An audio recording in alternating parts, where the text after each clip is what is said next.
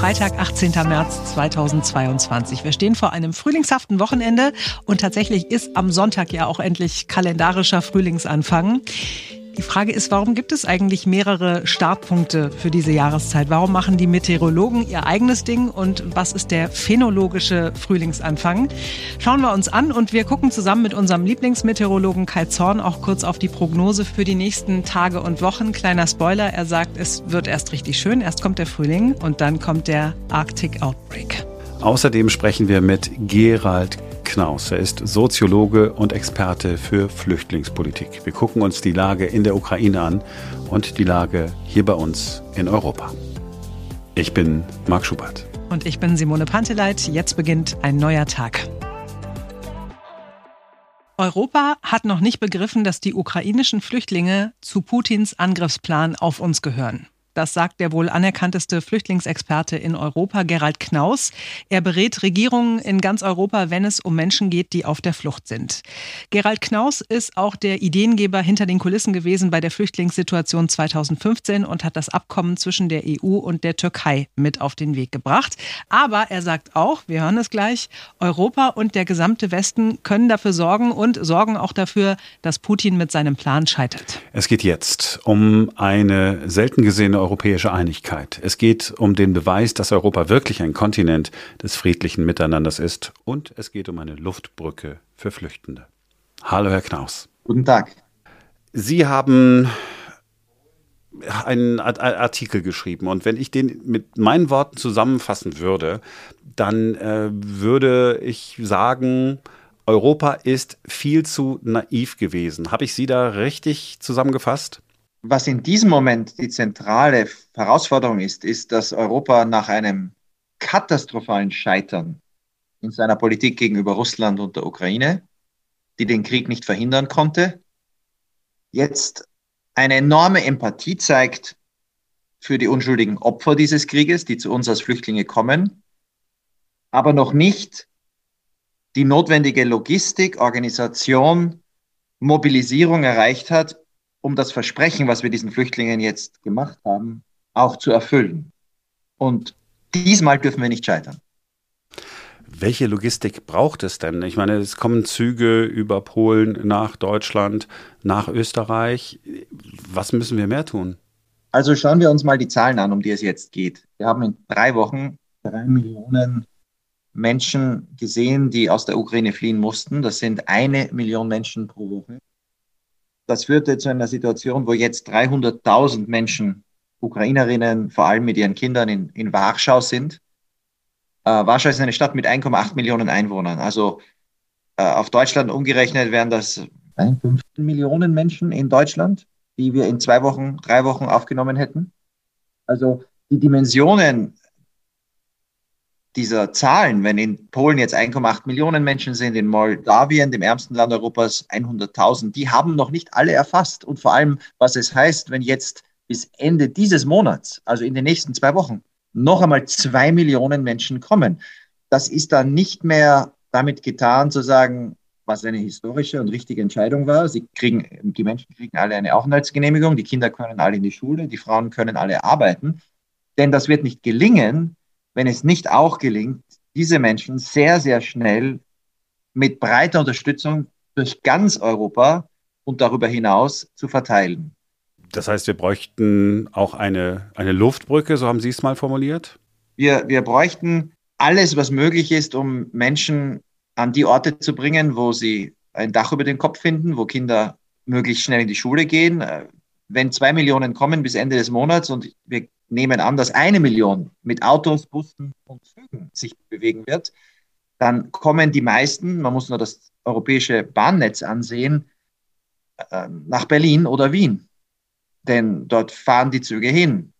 Wenn eine Million diesen Weg nimmt, dann bleibt eine andere Million bis Ende des Monats, die man mit Flugzeugen verteilen könnte, müsste, sollte. Und da muss man jetzt in diesem Moment jeden Tag schon mit der spanischen Regierung, der irischen Regierung, der portugiesischen, der französischen darüber reden. Nicht, dass die sich vorbereiten darauf, in den nächsten Monaten Zehntausende aufzunehmen, sondern dass nach Spanien bis Ende des Monats, also jetzt jeden Tag in zwei Wochen, 120.000 Menschen gebracht werden. oder nach äh, Frankreich 160.000. Das sind 530 volle Flugzeuge.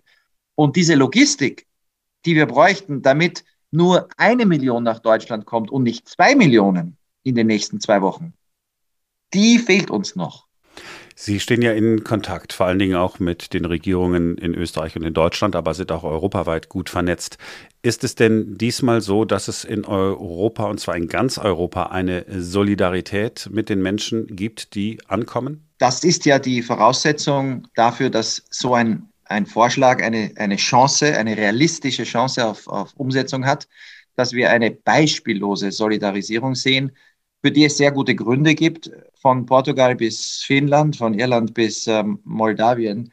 Und wenn wir uns nur die Erfahrungen in England ansehen, wo die Regierung ja sehr skeptisch, sehr viele bürokratische Hürden aufgebaut hat, sehr skeptisch war, Menschen äh, aufzunehmen und dann gesagt hat, wenn englische Haushalte, Familien bereit sind, Leute aufzunehmen, dann wird sie das unterstützen. Und binnen einen, eines Tages haben sich 80.000 Menschen auf der offiziellen Webseite dafür angemeldet, dann sehen wir, dass diese Empathie ja da ist, aber sie muss organisiert werden. Also Empathie ohne Logistik, Empathie ohne Organisation äh, nützt keiner ukrainischen Mutter mit ihren Kindern, die in Polen, Rumänien oder Moldawien festsitzt. Ja, Sie sagen das ganz richtig. Wenn wir uns äh, angucken, wie die Situation im Moment in Berlin ist, dann passiert Folgendes. Die Menschen kommen nach Berlin und äh, es wird äh, tagelang darüber diskutiert, hat man denn einen Verteilungsschlüssel äh, für die Bundesländer schon mal entwickelt? Berlin fordert seit äh, Tagen und seit Wochen Hilfe vom Bund und nichts passiert. Sie streben eine europäische Lösung an, aber in Deutschland zumindest hat man ja noch nie mal die Verteilung innerhalb äh, der Bundesrepublik hinbekommen. Die Ereignisse überschlagen sich und das, was Sie Sie jetzt sagen, war vor drei Tagen richtig. Ich glaube, heute stimmt es so ganz nicht mehr und das muss uns eigentlich ermutigen. Heute äh, kommen die ersten 2000, das ist der Plan, 2100 Menschen, die an den äh, Sammelpunkten in Cottbus und in der Nähe von Frankfurt oder ähm, in Busse gesetzt werden sollen in Baden-Württemberg an. Die, die Verteilung nach dem Königsteiner Schlüssel äh, beginnt. Äh, die Idee ist, dass Menschen, die aus Polen nach Deutschland kommen, eben nicht erst alle nach Berlin kommen, wo jetzt die Kapazitäten ausgebaut werden, weil auch dort mehr Leute ankommen werden, aber natürlich begrenzt sind. Diese Verteilung wird jetzt beginnen. Die finanziellen Fragen werden zu lösen sein. Auch da bin ich zuversichtlich, dass am Ende, so wie in der Corona-Krise am Anfang, so wie in der äh, europäischen Frage des Wiederaufbaufonds, die Gelder gefunden werden. Das ist ein gesamt nationales Projekt. Das wird nicht am Geld scheitern. Äh, das Entscheidende ist, in Deutschland gibt es Erfahrungen mit Verteilung. Äh, es gibt überall die gleichen Standards, es gibt überall die gleichen Mechanismen.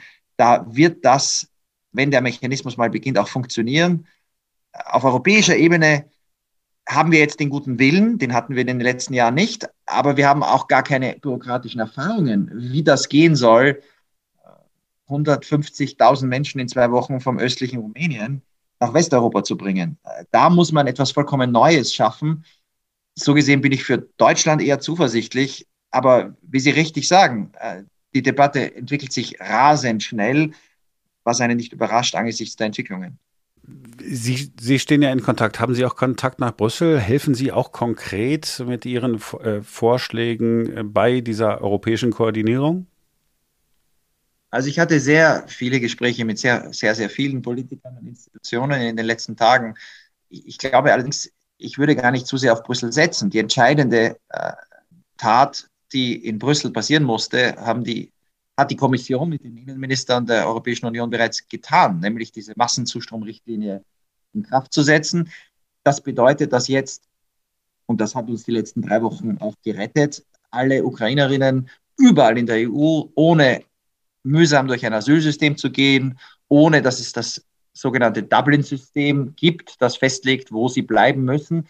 Sie können sich überall hinbewegen. Ähm, das bedeutet, auch wenn jetzt Madrid sagt, man ist bereit, ja, sagen wir, ein Zehntel der Leute, die in Warschau sind, 30.000 Leute in zwei Wochen aufzunehmen, keine Regierung mehr zustimmen muss. Also die Rechtslage ist da.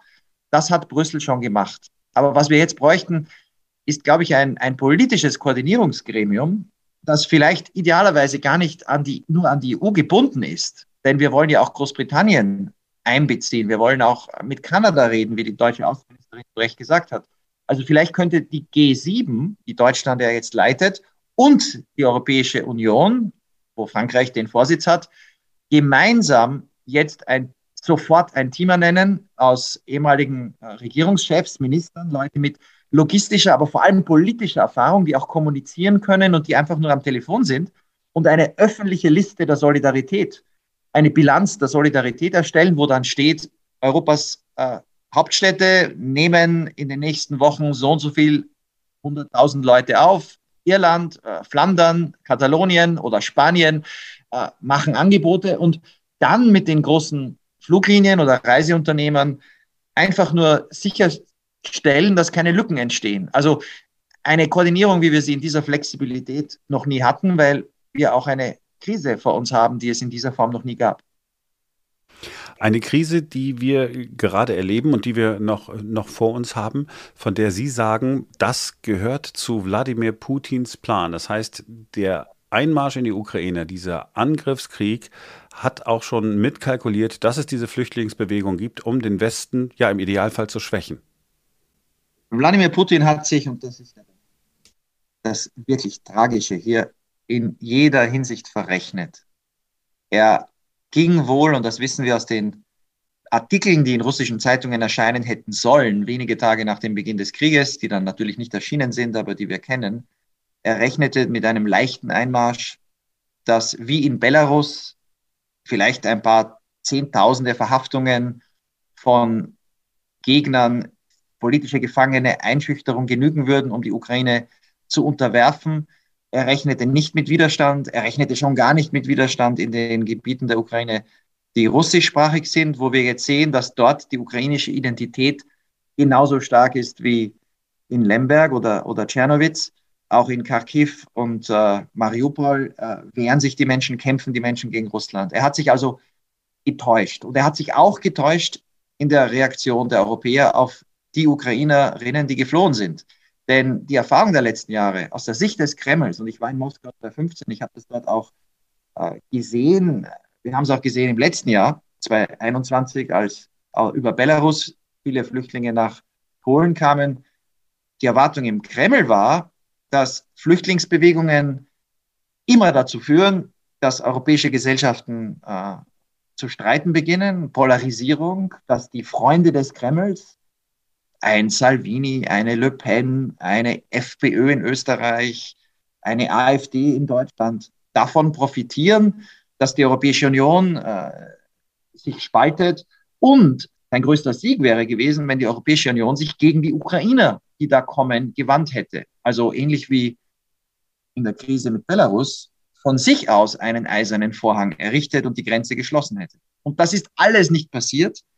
Das ist eine nicht nur große Niederlage für ihn, sondern in dieser Tragödie ein Lichtblick, weil wir hier sehen, quer durch Europa gibt es nicht nur diese Empathie, sondern es öffnen Menschen in, in, im ärmsten Staat, Moldau, in, in, Polen, in Berlin, in München, überall ihre, ihre Wohnungen, nehmen Leute auf. Und damit zerstören wir den Plan von Putin, nicht nur die Ukraine durch Terror, sondern auch die Europäische Union dazu zu bringen, möglichst schnell auf einen Frieden zu drängen und Russland nachzugeben, weil wir Angst vor Flüchtlingen haben. Das passiert nicht, aber damit das so bleibt, müssen wir uns jetzt organisieren. Und wenn wir dann einmal organisiert sind, dann stellt sich ja die Frage, wie lange bleibt es denn bei dieser Solidarität? Wir haben es ja bei der Flüchtlingswelle 2015 äh, auch erlebt. Es gab zunächst eine Welle der Solidarität und dann wenige Monate später und vielleicht auch Jahre später gab es dann ja so eine Gegenbewegung in den Gesellschaften. Sie haben das vorhin angedeutet. Befürchten Sie das diesmal auch oder ist die, die Lage, auch die emotionale Lage in Europa diesmal eine andere? Also ich glaube, einige Dinge äh, sind, sind anders. Nicht nur die Größe der Herausforderung, sondern auch äh, die, die in allen Gesellschaften, weil man sieht, worum es hier geht. Die Massenzustromrichtlinie ist extrem wichtig, weil sie viele Diskussionen von Anfang an äh, gar nicht mehr notwendig macht. Die politischen Versprechen, die einem Präsident Zelensky und der ukrainischen Führung gemacht werden, die sind nichts wert, wenn wir nicht den Frauen, Kindern, Müttern derjenigen, die der Ukraine jetzt kämpfen für ihr Land, nicht helfen. Ich glaube, das sehen alle, alle Europäer so. Die Lehren, die wir gesehen, gelernt haben, beinhalten aber auch, dass wir realistisch, nicht sentimental sein müssen. Wir müssen die Schwierigkeiten, auch die Größe der Dimension dieser Herausforderung klar benennen. Es wird viele Medienberichte geben. Die Pendeln, die, das Pendel der Medien, der Aufmerksamkeit ist immer so, dass jetzt viel berichtet wird über die Aufnahmebereitschaft und in ein paar Wochen dann vielleicht über Ukrainer, die nicht zufrieden sind, über Spannungen in den Familien, äh, über Schwierigkeiten in den Schulen. All das wird es ja auch geben. Aber ich glaube, das große Bild ist ja, dass hier sehr, sehr viele Bürger in Europa sich persönlich engagieren. Und das war in der Vergangenheit auch immer das beste Gegengift gegen den Populismus, dass man nicht abstrakt Angst hat vor Flüchtlingsbewegungen, sondern die Flüchtlinge selbst kennt, sich ihre Geschichten anhört, Freundschaften schließt. Und je mehr Leute wir jetzt überall in Europa in einem geordneten Verfahren äh, aufnehmen können in den nächsten Wochen, desto kleiner, glaube ich, ist die Gefahr dieses, dieses Rückschlags. Desto weniger abstrakt ist diese Angst. Es geht dann eben um Andrei und, und äh, Ludmilla und äh, die Menschen, die wir hier kennen, die wir aufgenommen haben und ihre Kinder. So gesehen glaube ich, dass es die Europäer blicken ein bisschen in den Spiegel wie Dr. Jekyll und wann beginnt die Verwandlung in den bösen Mr. Hyde. Das muss nicht so sein, das darf auch nicht so sein, denn wir haben eh keine Wahl. Die Leute kommen ja ohnehin. Aber ich glaube auch, in Wirklichkeit, wenn wir es organisieren, könnte das das Gegenteil sein, nämlich eine, eine Sternstunde der Humanität, die Europäer auch zusammenbringt und die vor allem auch die Verhältnisse der Ukraine und der Ukrainer auf individueller Ebene zum Rest Europas drastisch verändert. Jeder wird dann eine Geschichte haben. All diese Kinder, die in Schulen gehen, werden sich, egal wie lange sie bleiben, hoffentlich immer daran erinnern, dass sie in dieser tragischen Stunde, in dieser dramatischen, der dramatischen Ereignisse, dann doch in Deutschland Aufnahme gefunden haben. Das heißt, dieser grässliche Angriffskrieg könnte zu einem großen Moment der wirklichen Solidarität der Europäer und der westlichen Welt untereinander sein? Ja, ich, wir haben ja auch die Diskussion erlebt am Rande, die aber extrem wichtig ist. Die Ukraine hat ja auf dem, auf dem Höhepunkt der Kämpfe um Kiew schon vor wenigen Tagen gesagt, sie stellt einen Antrag auf EU-Mitgliedschaft. Das ist natürlich jetzt ein symbolischer Schritt. Ein, ein, kein Land kann der EU beitreten, ohne sehr, sehr viele auch sehr bürokratische, aber auch sehr wichtige Bedingungen zu erfüllen. Aber der Beitritt, der jetzt erfolgt, ist der Beitritt der Ukrainerinnen und ihrer Kinder der nächsten Generation in die Europäische Union. Das müssen wir jetzt hinbekommen. Und daher wäre es auch sinnvoll, jetzt ein Signal zu senden und zu sagen, die Ukraine ist natürlich auch ein Kandidat für eine zukünftige EU-Mitgliedschaft. Denn das wäre auch ein Zeichen, dass wir daran glauben, dass dieses Land, diese Demokratie, dieser Staat in diesem Krieg überleben werden, dass sie eine Zukunft haben.